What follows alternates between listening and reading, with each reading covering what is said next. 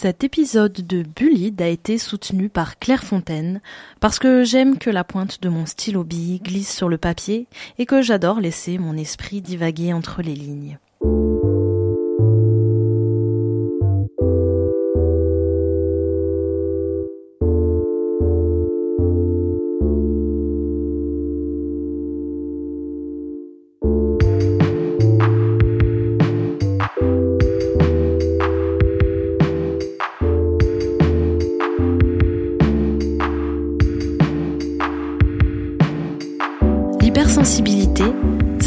Capacité à sentir les choses de manière plus accrue que la moyenne, est un pouvoir, celui de l'empathie. Celui de ressentir réellement les choses sans être anesthésié par ce quotidien. Et pourtant, l'hypersensibilité est un super pouvoir que peu de gens valorisent. Chloé en a fait les frais dans sa jeunesse. Parce qu'en société, il faut s'endurcir, ne pas montrer ses émotions ni ses sentiments. Elle nous dévoile tout. Bullied, le podcast sur le harcèlement scolaire qui redéfinit les marges.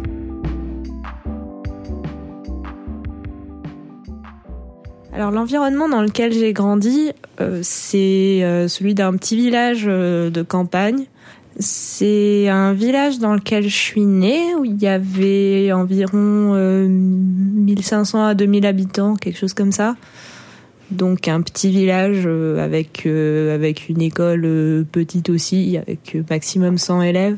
C'était avec mes parents une enfance heureuse, avec ma famille. J'avais des amis aussi sur lesquels je pouvais compter.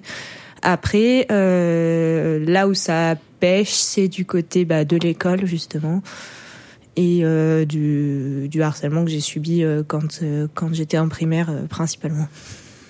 En fait, j'ai pas vraiment de souvenir de comment ça s'est installé parce que je pense que ça a commencé en maternelle, à un moment ou à un autre. Mais bah, quand t'es en maternelle, t'as pas forcément de souvenir de tout. Et donc, euh, je sais pas, ça a dû se mettre en place euh, en fait au fur et à mesure. Et euh, du coup, pour ma réaction en maternelle, je comprenais pas vraiment, je m'en fichais un peu, je pense. On m'emmerdait uniquement euh, sur le fait que j'étais hypersensible. Donc, je pleurais très facilement. Et euh, ça, c'est le genre de truc que les enfants ne supportent pas chez les autres.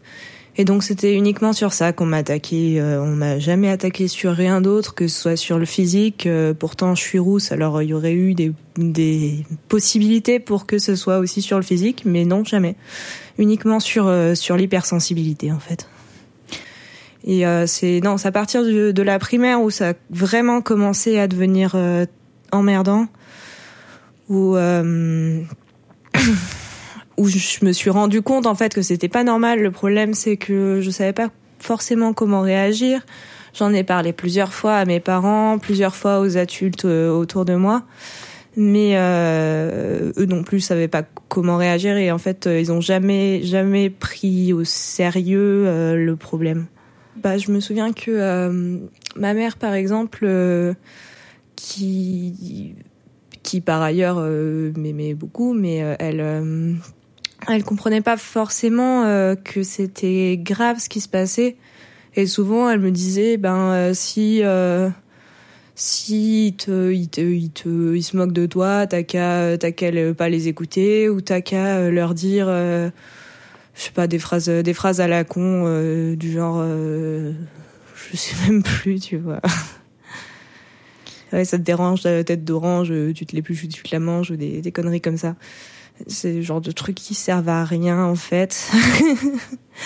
et puis par rapport aux, aux instituteurs qui étaient aussi au courant euh, parce que ça se passait sous leur nez, euh, j'ai absolument aucun souvenir qui soit intervenu à un moment ou à un autre en fait. Euh, à part quand ça se passait en classe en disant aux autres de se taire quoi. Mais je pense que déjà j'aurais aimé qu'ils me disent qu'ils comprennent qui prennent au sérieux en fait euh, ce qui se passe.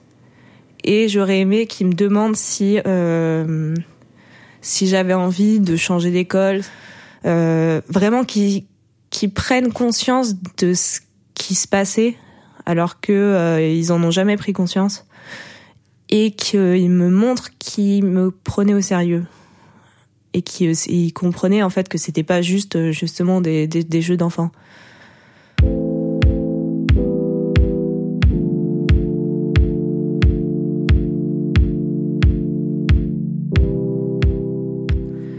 Bah, je m'en suis bien rendu compte que, j'étais euh, plus sensible que les autres parce que euh, des mm, des petits riens qui euh, eux les laissaient complètement indifférents, moi pouvaient me faire vraiment péter un câble. Et après ce mot, bah, c'est mes parents qui me l'ont appris quand ils ont réfléchi sur le problème en fait.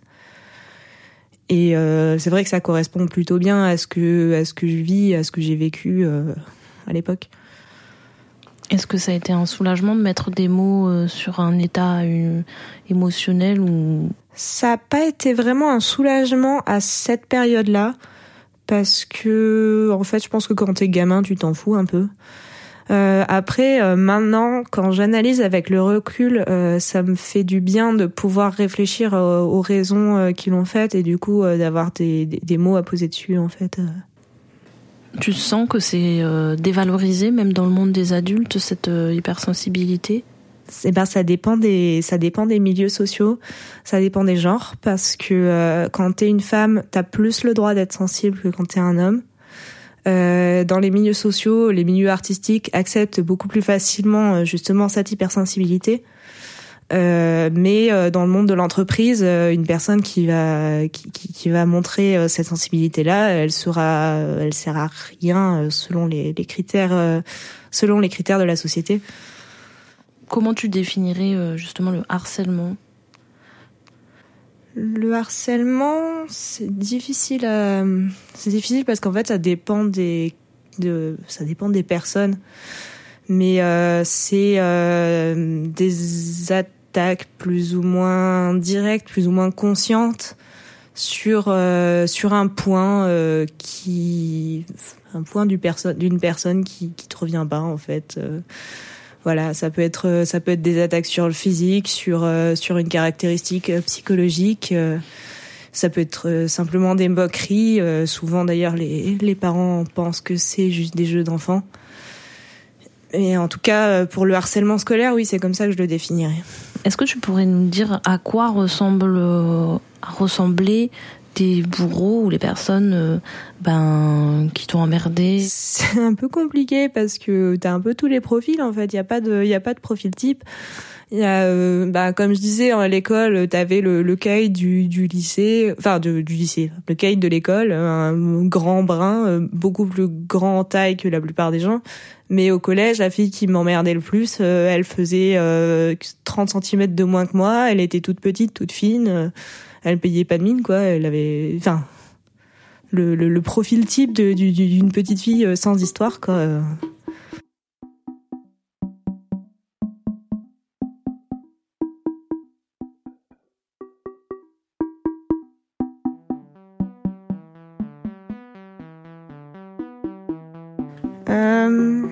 En fait, j'ai jamais vraiment eu peur d'eux. C'est, euh, j'avais peur de leur réaction euh, face à ce que, à mon caractère en fait. J'avais peur qu'ils se moquent de moi, mais j'ai jamais eu peur d'eux. Parce qu'il y avait des moments où, euh, quand quand j'allais bien, en fait, ils se moquaient pas de moi. Donc c'était une relation un peu spéciale avec eux. Il y avait des fois où on pouvait jouer ensemble dans la cour de récré sans problème et des fois où euh, bah en plein milieu du jeu euh, d'un seul coup euh, je me prenais un une fois je me suis pris par exemple un un ballon en pleine tête j'ai fait un spasme du sanglot et et du coup bah ça repartait quoi comment on vit ça le fait que tout est du jour au lendemain, on peut être victime ou bourreau? C'est, faut dire que ça s'étale en fait dans un temps assez long. Euh, c'est vrai que quand t'es à l'école et que euh, tu joues avec tes, harceleurs ou que et que euh, dans, les dix minutes tu tu t'en reprends plein la gueule, ça peut faire bizarre en fait en y réfléchissant. Et c'est mais c'est aussi le fait que quand t'es enfant, t'as besoin d'être intégré dans un groupe social en fait. Et du coup, même si tu sais que ces gens-là, ils sont mauvais pour toi, tu vas quand même essayer de, euh, de te rapprocher d'eux, d'essayer de leur faire comprendre en fait que t'es pas que t'es pas différent d'eux, que euh, tu mérites aussi de faire partie du groupe. Et je pense que euh, je pense que c'est ça en fait la clé de la clé de, de pourquoi est-ce que je jouais avec mes harceleurs. C'est vrai que ça, ça peut paraître bizarre à entendre en fait. Bah après, là, c'est parce que tu as du recul aussi. Et, euh, mais quand tu es jeune, euh, ben, tu te dis que c'est peut-être normal. Je pense que oui, effectivement, il doit y avoir des. La plupart des enfants qui pensent que, en gros, ils ont mérité d'être harcelés. Euh, même moi, je me disais, bah, en même temps, j'ai qu'à pas être comme ça. Enfin, je m'en voulais aussi de, de, de, pleurer pour un rien, de parce que parce que je me disais mais euh, enfin à mon âge je suis trop grande pour faire ça et en même temps je pouvais pas me retenir euh, je savais pas comment contrôler mes émotions. J'ai mis des années à le faire et maintenant ça pose des problèmes aussi le fait que j'ai trop contrôlé mes émotions. Alors en même temps le blindage c'est aussi une protection. Donc euh, j'ai réussi récemment à faire plus ou moins la paix entre ces deux aspects de ma personnalité et euh, je j'essaie de euh, laisser les deux s'exprimer parce que euh, si parce que pendant longtemps en fait c'était juste la, la contrôle fric qui, qui faisait tout. Et bah au bout d'un moment ça explose en fait. Ça ça s'est manifesté comment chez toi? Euh, ben ça se manifeste parfois quand je suis seule par simplement des, des crises de larmes de monstrueuses et quand je suis avec d'autres personnes, euh, ben c'est des, énervements, euh, enfin des colères monstrueuses où vraiment euh, il faut. Euh, je me souviens d'une fois où il a fallu que deux amis me retiennent de toute leur force pour pas que j'aille euh, péter la gueule à la personne qui était en face de moi, quoi. Et comment tu t'en étais sortie euh, en fin de primaire pour Enfin, est-ce que tu as fait quelque chose en particulier ou c'est juste que ben ils ont changé de, cible? Oui, alors euh, ça avait commencé en fait à se calmer parce que j'ai commencé à apprendre à contrôler mes émotions. Et euh, en fait, il s'est passé euh, une action qui a vraiment mis fin à tout. C'est un truc assez assez bête en fait, mais à la une fois une à la sortie de pour aller en récré en fait, je me suis coincé les doigts dans la porte et euh, il y avait un de mes harceleurs qui était devant moi, qui m'a vu faire et qui a commencé à mimer le fait que j'allais pleurer. Ça m'a mise en rage, mais vraiment, j'ai jamais été aussi en colère de ma vie. Et je lui ai mis une énorme baffe. Et euh, sur ça, il a, il, a, il a, il a eu peur. Il a commencé à vouloir me frapper. Et euh, son grand frère, qui était un petit peu le, le caïd de l'école, euh, est venu à mon secours. Et à partir de ce moment-là, euh, je pense que j'ai plus ou moins gagné leur respect en fait, et euh, ils ont arrêté de m'emmerder. C'est vrai que la, la colère, en fait, au départ, je l'exprimais surtout contre moi-même, je pense, en me en me demandant euh, pourquoi est-ce que, enfin, pourquoi est-ce que j'étais comme ça, en me disant que c'était aussi de ma faute, euh, que je pourrais grandir un peu, etc. Et au bout d'un moment, en fait, euh, je sais pas pourquoi, euh, je sais pas qu'est-ce qui m'a permis de retourner cette colère contre les autres plutôt que contre moi-même, mais ça a été hyper libérateur en fait.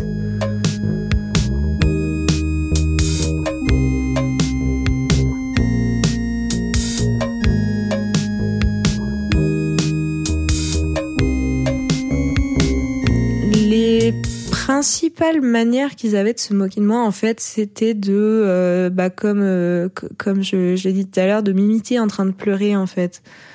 C'était un truc qui m'en est dingue. Euh, ça, c'était vraiment ce qui marchait le mieux avec moi, en fait, pour me pour me pousser dans mes retranchements. Après, j'ai pas spécialement de souvenirs d'insultes. J'ai eu un peu de enfin j'ai eu de la chance parce que enfin de la chance je sais pas mais en tout cas ils s'en sont jamais pris à moi physiquement. Euh, ça a toujours été que sur le mental. Et euh, c'est je dis c'est pas forcément une chance parce que euh, quand c'est physique ça se voit. Et et quand c'est physique les adultes sont obligés de se rendre compte qu'il y a un problème Justement, dans les histoires de harcèlement, il y a souvent un manque de vigilance et d'attention des adultes envers les jeunes. Euh, S'il fallait leur euh, donner un conseil par rapport aux profs ou aux parents euh, d'élèves pour amorcer ce genre de situation, ce serait quoi? Ouais, bah, ce serait de, ce serait de, de, prendre en compte euh, le, ressenti des personnes harcelées, parce que euh, même s'ils ont l'impression que c'est pas grave, même s'ils ont l'impression que c'est juste des jeux d'enfants, que c'est que des mots, ça peut détruire une personne. Ça, moi, ça a modifié mon caractère en profondeur, mais euh, dans un sens, j'ai eu de la chance parce que je m'en suis bien sortie. Il y a des personnes qui euh, qui s'en sortent pas aussi bien que moi. Et, euh, et en fait, ce qui est important, c'est le ressenti de la personne harcelée. Même si c'est censé pas être grave, et eh ben euh, oui peut-être, mais euh, il faut euh, il faut quand même lui demander euh, comment il se comment il sent par rapport à ça.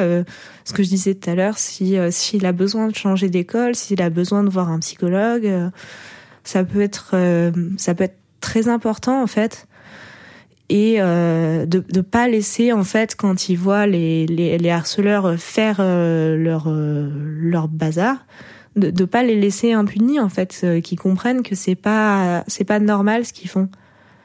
Je pense que je pense que c'est un peu difficile forcément pour les institutions scolaires de, de enfin ou pour les instituteurs en fait de faire la la distinction entre juste une petite moquerie en passant et du harcèlement mais euh, le harcèlement, en fait, c'est quelque chose qui se répète.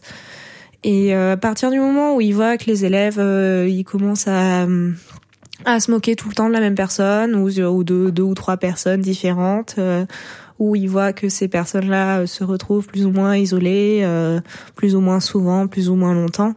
Je pense que c'est à partir de ce moment-là qu'il faut s'inquiéter. Et euh, pour les parents, ça forcément c'est plus difficile pour eux de le voir parce que souvent ça se passe euh, donc à l'école. Donc euh, ils sont pas présents à ce moment-là, mais euh, il y a des indices quand même. Euh, les, les enfants qui parlent, qui aiment pas raconter leur journée, qui euh, ou alors qui, qui en parlent mais qui justement se plaignent que les autres se moquent d'eux. Euh, les enfants aussi qui font semblant d'être malades pour euh, pas aller à l'école parce que moi je l'ai fait.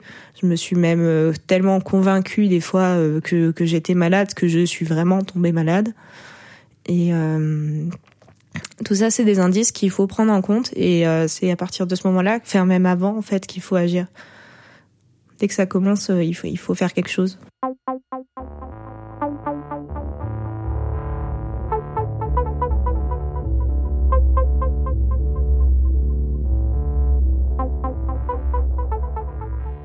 Et si tu devais donner un conseil à quelqu'un qui subit du harcèlement aujourd'hui, ce serait quoi?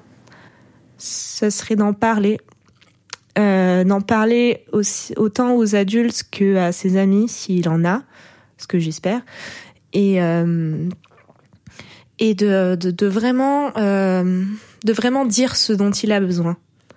Parce que c'est c'est ça qui est important. C'est les cas sont tous différents. Il y a une il y a un, enfin une personne harcelée peut avoir besoin de, de, changer d'école, une autre peut juste avoir besoin de, que, de parler avec quelqu'un. Dans tous les cas, euh, il faut qu'il l'exprime parce que, bah, les, les, comme je dis enfin, comme je l'ai dit plusieurs fois, les adultes se rendent pas forcément compte. Et euh, c'est aussi, euh, enfin, tant que les adultes sont pas formés à le faire correctement, il faut que les, les, les, victimes puissent, puissent exprimer ce qui peut les aider. Si, si par exemple euh, la personne là qui nous écoute, euh, qui est subit du harcèlement, euh, genre euh, est très isolée, comment, faire?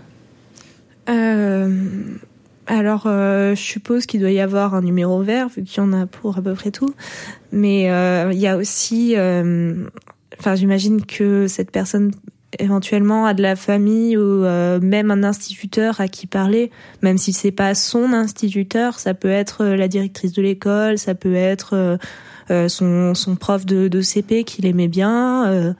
De toute façon, il faut en parler. Après, si vraiment, vraiment, il trouve personne pour parler, il y a aussi des, des sites internet ou des, des forums pour s'exprimer c'est quelque chose qui est euh, moi j'en j'ai écrit sur des forums à un moment euh, quand j'étais au collège justement et c'est vrai que euh, t'as t'as la sécurité d'être anonyme en fait. C'est une sécurité, c'est pas rien non plus, surtout quand t'es victime et que tu t'en prends tout le temps en plein la gueule. Et euh, et t'as euh, une communauté qui est énorme derrière. Et il y a toujours quelqu'un en fait qui qui va qui, avec qui tu vas pouvoir discuter, euh, qui va pouvoir t'apporter des conseils. Et je pense que ce qui est important, c'est vraiment de pas rester isolé, mais de, de tout faire pour trouver au moins une personne qui t'écoute. C'est la, c'est vraiment une des meilleures manières de s'en sortir en fait, euh, parce que euh, enfin, si t'as la chance d'être dans les mêmes cas que moi, peut-être qu'une baffe ça peut suffire, mais euh, mais des fois pas. Et euh, voilà, des fois ça peut mener à une escalade de violence qui est pas forcément nécessaire. Euh, et, euh, et donc la meilleure chose à faire, c'est vraiment de pouvoir en parler, d'avoir des, des conseils, d'avoir quelqu'un qui euh, qui t'écoute, qui te qui te dit quoi faire, qui essaie de te défendre. Enfin. Et au collège, euh, la préadolescence, comment ça s'est passé? Eh ben, j'avais réussi alors euh, à résoudre euh, mes problèmes en primaire. J'ai passé une année de sixième euh, relativement calme et j'ai recommencé à avoir un plus ou moins semi-harcèlement à, la fin de la cinquième en fait. pas du tout sur les mêmes sujets et qui a duré beaucoup moins longtemps, heureusement. Mais c'est simplement une histoire en fait euh, d'amitié qui euh, qui s'est plus ou moins brisée parce que euh, on était trois copines à ce moment-là et il y en a une qui amusée à dire du mal de l'une dans le dos de l'autre et inversement.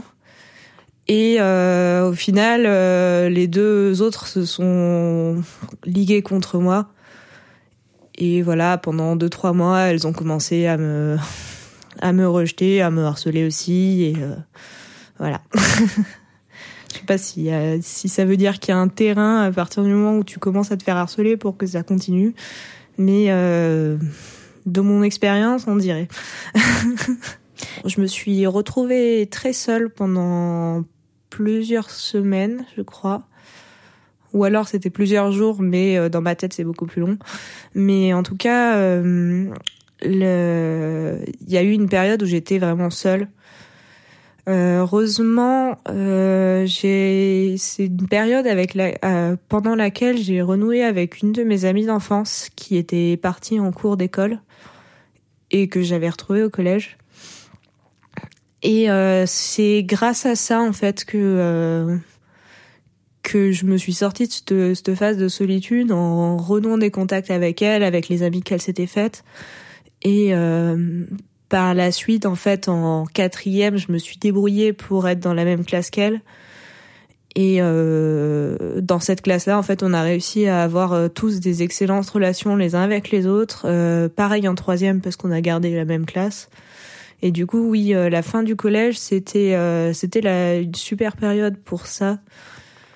Et hum, je pense que ça m'a permis aussi de me détacher de ce début de harcèlement en fait qui a du coup pas duré si longtemps que ça parce que parce que j'ai trouvé les bonnes personnes en fait. Comment ça s'est passé le, le fait d'avoir des amis pour toi? Est-ce que ça a été un soutien très important? Et en quoi ça ou pas forcément euh... Euh, ça a été un soutien important, je pense, euh, mais inconsciemment parce que euh, à cet âge-là, t'as pas des discussions comme tu peux avoir euh, à l'adolescence ou, euh, enfin avec des, amis quand t'es adolescente où tu vas vraiment parler de tes problèmes.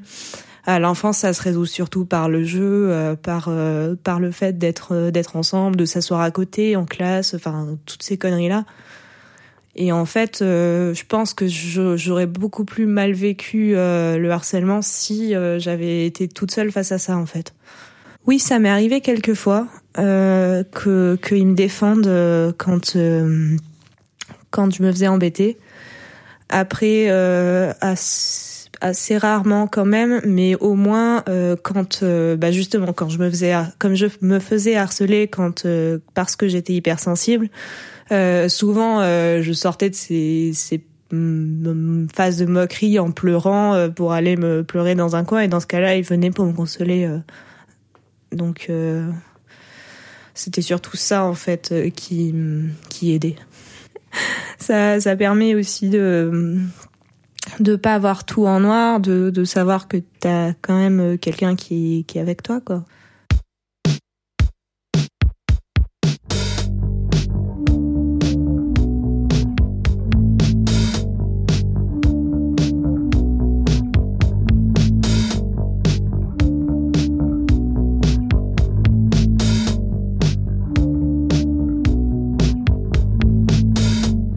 Il n'y a jamais de moment où j'ai enfin toujours euh, de toute façon la moindre moquerie je trouve que c'est aller trop loin en fait. Mais euh, dans un sens j'ai eu de la chance parce que j'étais pas la victime privilégiée des harceleurs. Euh, je me souviens d'une autre fille qui était pas dans la même classe et qui en prenait vachement plus que moi. Et en fait moi j'étais euh, un peu le second choix euh, sur lequel il se rabattait quand quand elle était pas là donc euh, à ce niveau-là, j'ai eu de la chance parce que en plus j'avais quand même des amis dans mon école qui euh, qui étaient avec moi et qui continuaient à rester avec moi même si les autres se moquaient de moi. Donc euh, à ce niveau-là, j'ai quand même eu de la chance parce que j'étais pas isolée. Mais euh, mais cette fille à laquelle je pense, elle, elle était vraiment isolée. Et euh, même moi, tu vois, euh, je me dis que que je l'ai pas aidé en fait euh, cette fille-là alors que j'aurais enfin j'aurais pas pu non plus l'aider mais dans un sens j'étais contente quand elle était là parce que je savais que c'était pas moi qu'ils allaient emmerder.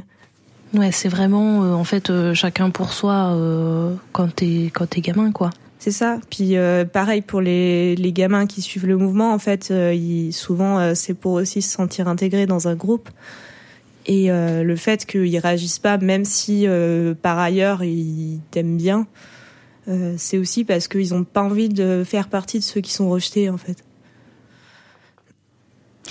Tu, tu dis souvent que tu as eu de la chance parce que tu as été épargné sur certains plans, euh, etc. Euh, Est-ce que toi, tu disais qu'il y avait certaines personnes qui éprouvaient de la culpabilité ou qui se sentaient coupables d'avoir mal fait les choses ou d'être différents Toi, aujourd'hui, ben, est-ce que tu as eu des... Est-ce que tu des séquelles? Est-ce que tu as fait la paix avec toi-même? Est-ce que T'as fait la paix avec les autres Ben, euh, j'ai des séquelles dans la dans dans la. J'ai des séquelles parce que euh, c'est comme je, enfin comme je disais, euh, j'ai j'ai du coup été obligée de beaucoup plus contrôler mes émotions que la plupart des personnes. Les séquelles aussi, ça se manifeste simplement par les souvenirs où des fois je me dis ça me ça me le fait plus mais ça me l'a fait pendant très longtemps où je me dis ah ouais mais là j'aurais dû lui dire ça. Et, euh, et euh, voilà c'est un truc qui m'a suivi pendant très longtemps. Et euh, même des fois euh, maintenant je me je m'imagine des situations euh, et puis enfin je, je repasse des situations la journée dans ma tête en me disant ouais non la prochaine fois je dis ça alors qu'il y aura pas de prochaine fois tu vois mais c'est euh, c'est un réflexe de défense je pense aussi qui qui s'est ancré en moi si tu croisais un de un ou une de tes harceleurs, harceleuses, qu'est-ce que tu lui dirais aujourd'hui? Est-ce que tu crois que ben tu leur dirais euh, que c'était pas cool ce qu'ils ont fait? Euh... En fait, pour le harcèlement à l'école, je pense que les enfants se rendent pas compte non plus du problème. Et euh, même si euh, j'ai toujours euh, enfin pendant un moment quand j'étais au collège, je me disais euh, j'aimerais bien qu'ils voient euh, que maintenant j'ai des amis, euh, que maintenant je m'en fiche d'eux et voilà. Euh, bah maintenant je m'en fiche qu'ils voient que je m'en fiche d'eux.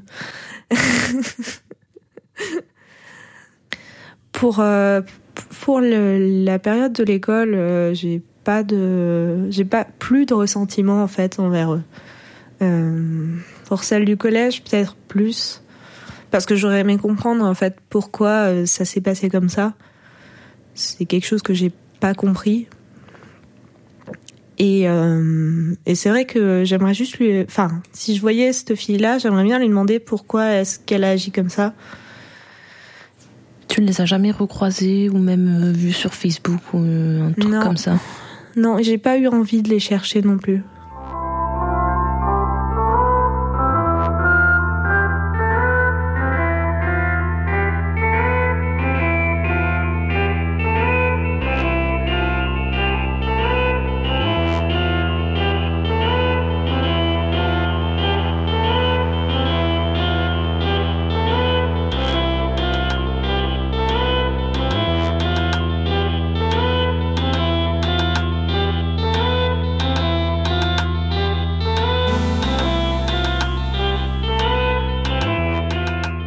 Ça s'est passé au lycée alors au lycée, ça s'est très bien passé. Il y a absolument rien à dire dessus. Je pense que je pense que j'avais déjà réussi à mettre en place mes, blindages à ce moment-là et que euh, au lycée aussi les gens sont beaucoup plus tolérants. Et euh, du coup, euh, de, en fait, à partir de, de, de, de, cette période courte de harcèlement au collège, j'ai plus eu de harcèlement scolaire. Ce qui m'a fait tenir tout ce temps, euh, quand j'étais à l'école, je pense que c'était le fait d'être d'être entourée justement par par euh, des amis, par euh, ma famille qui m'aimait qui comprenait pas, mais qui était quand même là. Euh, c'était aussi la lecture dans laquelle je passais énormément de temps. la musique, c'est c'est en fait toutes ces choses qui qui te permettent de sortir du cadre du fait où, où t'es es une victime. Et c'est vrai que la lecture c'est vraiment idéal pour ça parce que du coup tu te mets à la place d'une autre personne et bah du coup t'es plus la victime, t'es le héros et Et c'est aussi à partir de ce moment-là que j'ai commencé à écrire, d'ailleurs. Ça a été libérateur pour toi? Oui, euh, oui. Après, j'écrivais pas sur ces sujets-là parce que j'ai jamais bien parlé de la de la vie euh, de la vie réelle. Quoi, j'ai toujours euh, j'ai toujours aimé la fantaisie. J'aime bien les, les autres mondes, les mondes où il y a de la magie, où on peut on peut s'imaginer vraiment euh, quelque chose de totalement différent. Et je pense que ça a peut-être joué dans, dans, mon appréhension de la littérature, euh, le fait de justement avoir une longue période où j'avais besoin de me sortir de, de ce monde tout pourri. Et en tant qu'adulte, maintenant, euh, est-ce que t'as quand même encore foi dans l'humanité ou Non, j'aime pas les gens. non, euh, j'ai souvent je, je J'aime bien jouer sur le fait que je, je suis un petit peu cynique, c'est vrai d'ailleurs, mais euh, je pense que tout n'est pas foutu euh, pour l'humanité. Euh, il y a des bonnes et des mauvaises personnes, comme comme il y a des bonnes et des mauvaises choses. Enfin, c'est rien n'est blanc ou noir en fait. Et et voilà, c'est faut pas être trop pessimiste par rapport à la capacité de, de l'humanité à être, euh, à s'adapter à son environnement et à, et à faire des choses bien pour elle-même et pour le monde qui l'entoure. Mais euh, mais il faut aussi penser que euh, ça existe les connards et et voilà qu'il faut qu'il faut contrebalancer ça par le plus de, d'ouverture d'esprit et de compréhension possible, je pense. Comment tu te définirais aujourd'hui? Euh, Je pense que ça dépend des périodes. je suis, euh, je suis quelqu'un de assez solitaire euh, quand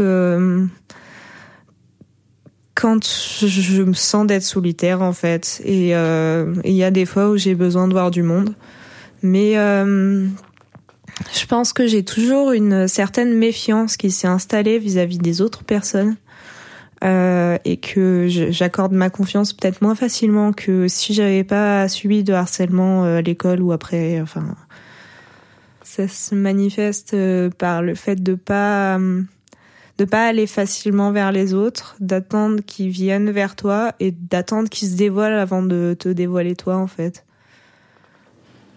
Aujourd'hui, euh, ben, tu travailles dans le secteur euh, musical, donc une des choses qui te plaisent. Tu as fait des études en littérature. Euh, qu'est-ce que tu voudrais faire plus tard et est-ce que tu te sens forte aujourd'hui pour affronter tout ça? Alors moi depuis que depuis que j'ai appris à lire en fait je veux être écrivain ça a toujours pas changé et je pense que je pense qu'en fait, ce que j'ai vécu, c'est aussi euh, c'est une expérience qui est intéressante dans le sens où euh, j'ai eu euh, bah, j'ai cette hypersensibilité qui me permet de mieux me mettre à la place des autres. Euh, j'ai euh, cette expérience de harcèlement qui fait que euh, je sais ce que c'est que de vivre des trucs durs. c'est quelque chose qui, pour la création artistique, c'est sans, enfin, ça n'a pas de valeur en fait c'est euh, c'est c'est chiant de, de dire que en fait euh, t'es obligé d'être, enfin, parce que t'as été harcelé, t'as plus de chances d'être une bonne artiste. mais ça, franchement, ça joue. j'ai il y a un de mes personnages à qui j'ai donné le, le, le, un peu le même caractère qu'une personne qui m'avait qui m'avait harcelé un moment et et au final, euh, c'est un personnage qui est absolument détestable, mais en même temps, euh, il est réaliste, quoi. Et pourquoi t'as accepté de venir parler au micro aujourd'hui?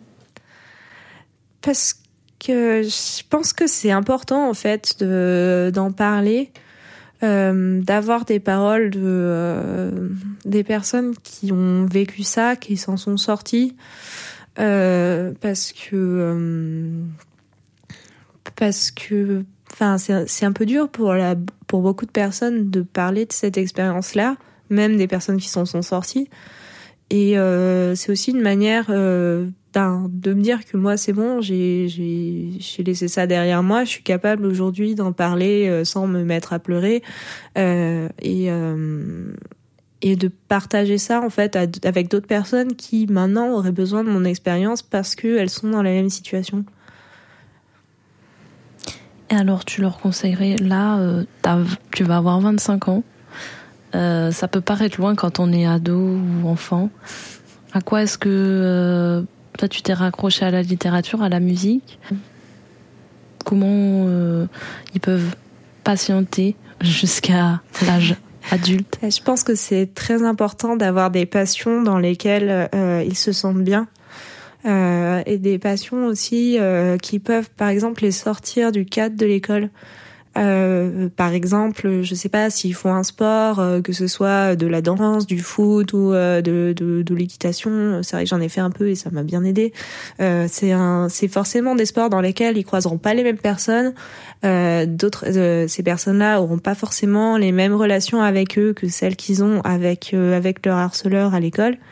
Et et justement, le fait d'avoir un autre cadre dans lequel ils peuvent se sentir bien, euh, je pense que c'est important. Et c'est à ces passions-là et à ces personnes-là qu'il faut se raccrocher. Euh, ça permet d'attendre. Euh, après, euh, c'est ce que je disais, euh, quand t'es harcelé, euh, il faut pas non plus juste attendre en fait. Il faut en parler, il faut essayer de trouver des solutions pour que ça se passe, pour que aller mieux. Et et je pense que je pense qu'il faut pas rester passif face à ça. Euh, au moins demander aux adultes d'agir euh, vraiment.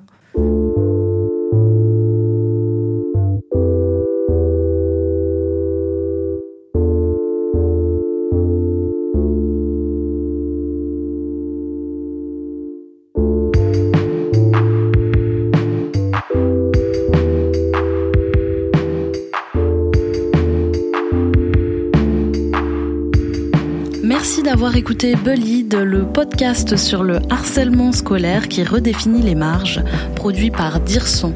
Le mixage et mastering est signé Denis Morin, la bande originale est de Sport Tranquille, extrait de l'album Tunnel sur le label Là-haut dans l'océan. Merci à eux. Et pour nous écrire et réécouter les autres épisodes, rendez-vous sur le site dirson.fr, dire-son.fr ou sur Facebook. Vous pouvez nous laisser des commentaires, ça fait toujours plaisir. Vous pouvez aussi m'écrire sur Instagram sous le blaze queen underscore deux fois Kang, Queen Kang. Et si ça vous a plu, ben, n'hésitez pas à mettre plusieurs étoiles sur Apple Podcast pour nous faire connaître. Ou encore mieux, partagez avec vos amis Bullied pour faire bouger les marges. Merci à vous. Bullied, le podcast sur le harcèlement scolaire qui redéfinit les marges.